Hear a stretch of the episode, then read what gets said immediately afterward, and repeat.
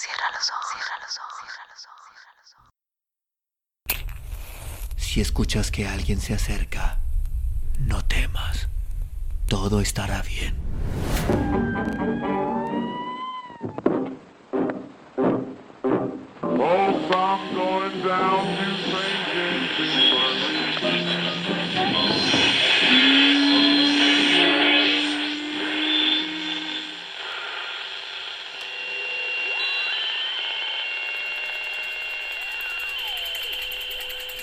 Estás escuchando, Crónica, Crónica, el lugar, el lugar donde, donde entra por tus, entra por tus oídos. Bienvenido. El patito feo. Hans Christian Andersen. Era la llegada de la primavera. Los campos se llenaban de flores silvestres y de los árboles brotaba el perfume de las hojas nuevas y los retoños. Montones de heno dorado se alzaban aquí y allá un gran bosque se, extendía más allá de la pradera, donde un ancho estanque reflejaba el sol. En medio de aquella hermosa campiña se levantaba un antiguo castillo rodeado de profundos fosos con agua. Las piedras y las plantas trepadoras habían cubierto sus viejas paredes de piedra. En un hueco abierto por el tiempo en la muralla, una pata había hecho su nido y empollaba orgulloso sus huevos. Finalmente, después de mucho esperar, el cascarón de un huevo hizo clic y asomó la cabecita a un patito, mientras éste gritaba cuac, cuac, cuac. Otro huevo comenzó a romperse. Al día siguiente otro y así todos, menos uno.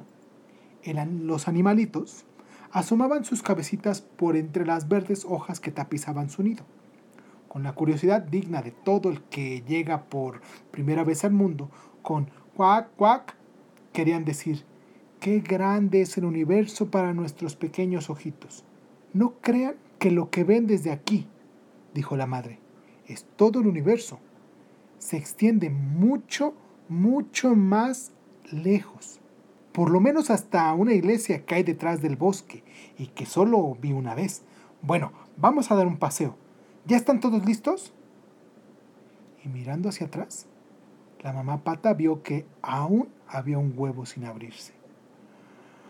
Oh, no, exclamó. Todavía falta el más grande de los huevos. ¿Cuánto tardará? Ay, ya estoy cansada.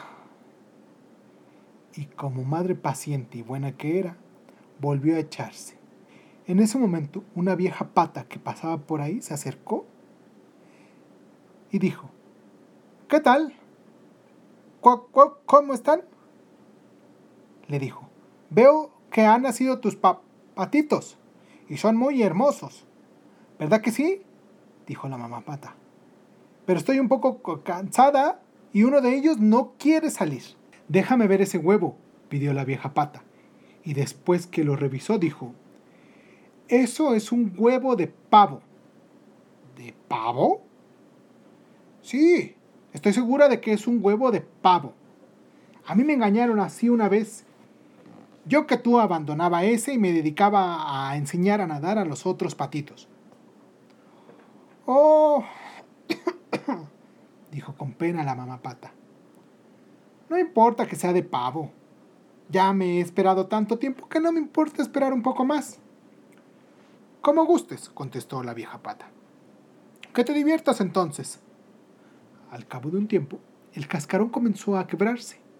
Asomó una fea cabecita y después un animalito muy grande y desproporcionado.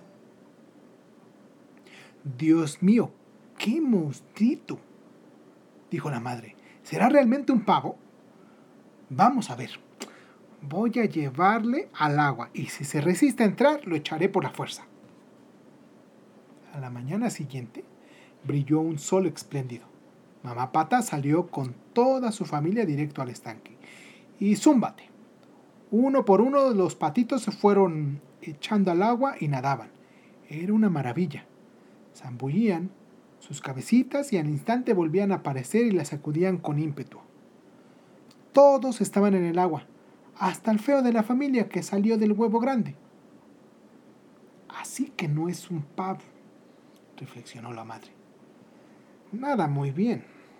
Se sirve perfectamente de sus patitas y se tiende muy tiesito. No hay duda de que es hijo mío. Y mirándolo bien, no está tan feo. Vengan aquí, hijitos, llamó, que voy a presentarles a los vecinos. No se alejen de mis alas. Y con mucho cuidado con el gato, ¿eh? Uno tras otro, en fila india, salieron detrás de su madre. Más allá dos grupos de patos se disputaban la cabeza de una anguila.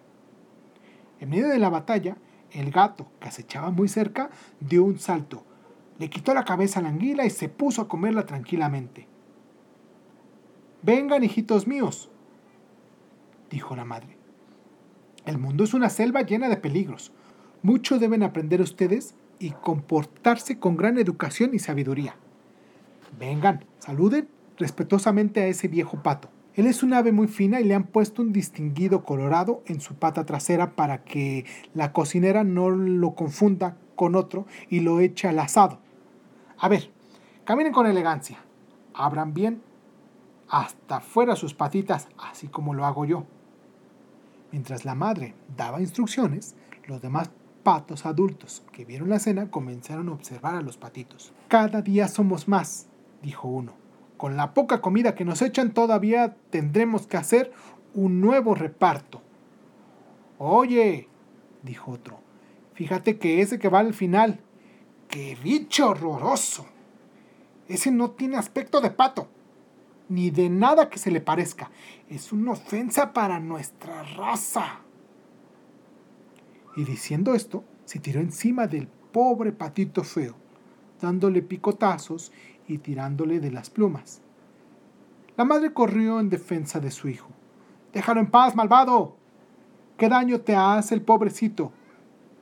Ninguno, pero es tan feo que no es digno de estar entre nosotros. No parece de nuestra raza. ¿Y quién te dijo a ti que nuestra raza es la más hermosa, tonto? contestó mamá Pata indignada. El señor Pato español se había acercado y le dijo a la mamá Pata. No haga usted caso, tiene unos hijos muy hermosos. Es cierto que esté grande y feo, pero tal vez posea algunas cualidades que no le conocemos. Es cierto, dijo mamá Pata. Tiene un carácter muy dulce y es un gran nadador. Tal vez se arregle con el tiempo. Además, es macho. Los machos no necesitan ser bonitos como las hembras. Todos simpatizaron con las nuevas crías de la mamá pata, menos con el patito feo, que al menor descuido ligaba un picotazo o era zarandeado por algunos que se querían lucir o hacer el gracioso frente a los demás. Incluso la criada, una vez que iba a llevar comida y encontraba al patito feo en su camino, lo aportaba de una patada. Dolorido y triste, el pobre animalito no aguantó más y un día levantó vuelo por encima de jardines y praderas y se alejó.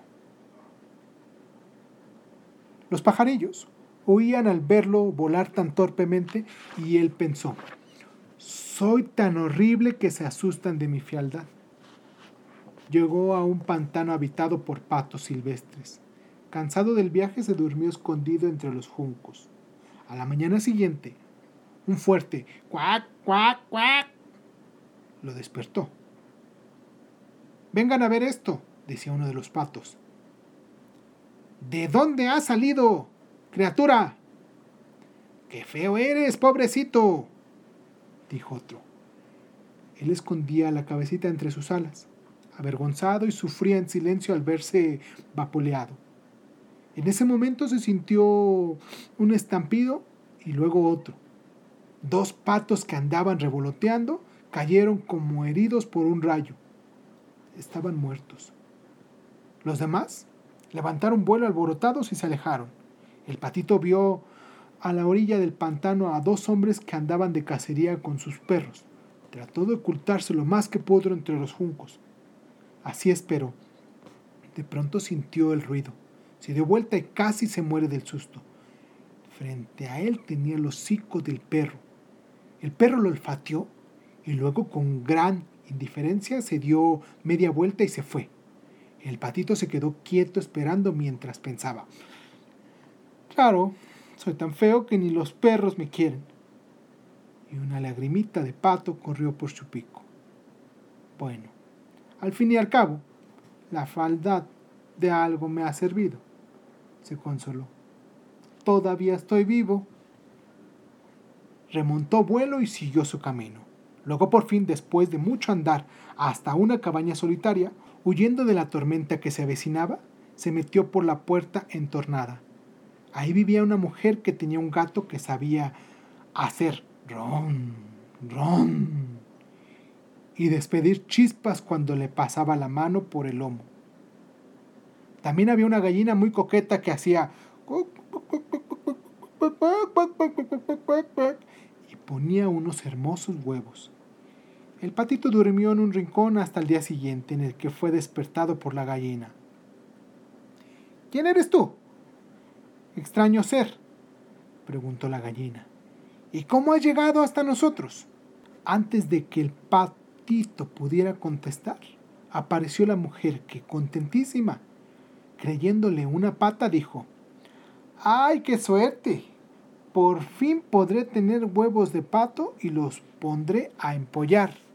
Esos días fueron los días más felices del patito feo. La mujer le dio muy bien de comer y lo trató con amabilidad. Aunque la gallina y el gato eran muy vanidosos, y una vez que el patito quería dar la opinión diferente a la de ellos, lo mortificaban preguntándole, ¿Sabes tú poner hermosos huevos como yo? decía la gallina.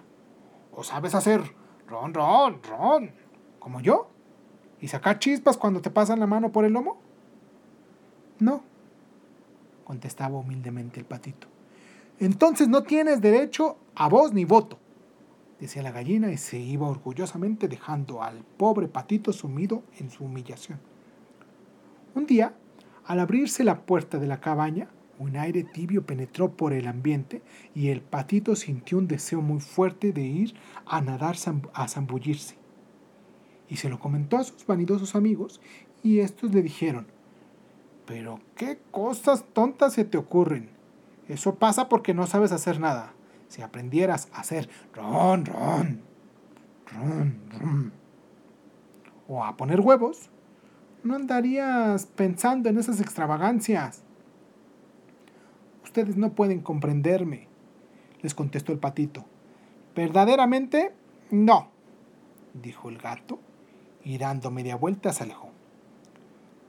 Pasó el largo invierno, las tormentas cesaron y la primavera volvió a reverdecer los durazneros y los ciruelos. El patito sentía unos tremendos deseos de vivir y resolvió abandonar la cabaña. La mujer ya no lo trataba como antes porque se dio cuenta de que nunca iba a poner huevos, y sus orgullosos amigos no lo entendían, de modo que se lanzó de nuevo solo al mundo. Anduvo por muchos lugares, se sentía más fuerte y más poderoso, más ágil al volar. Así llegó hasta un hermoso lago. Estaba ansioso por tirarse al agua y nadar un rato, pero el ruido de alas lo detuvo. Miró al cielo y vio una bandada de hermosas aves blancas de largos cuellos. Eran cisnes. El patito se sintió tan conmovido por su belleza que la emoción le anudó la garganta. Corrió a zambullirse entre las aguas para poder llorar a solas sin que nadie lo molestara. ¿Quién pudiera ser tan hermoso como ellos? se dijo. Porque yo, que amo tanto la belleza, debo ser tan feo. Y se hundió en el agua. Al volver a la superficie, sintió que se deslizaba con una suavidad como nunca lo había hecho antes. ¿Qué me está pasando? Se preguntó, y al doblar su cabecita contempló su reflejo en las aguas. Apenas pudo creer lo que vio. Un hermosísimo cisne de cuello largo y grandes alas blancas lo miraba desde el espejo de la laguna. Él era un cisne. Él era un cisne. Los niños que jugaban a su alrededor se acercaron corriendo. ¡Hay uno nuevo! gritaban. ¡Hay uno nuevo y es el más hermoso de todos! El nuevo cisne no sentía vanidad. Los otros cisnes se le acercaron, le hablaron y nadaron con él. Él, mientras tanto, Pensó en que se dedicaría a buscar la belleza que vive oculta en muchos para revelarla a los ojos de los otros seres.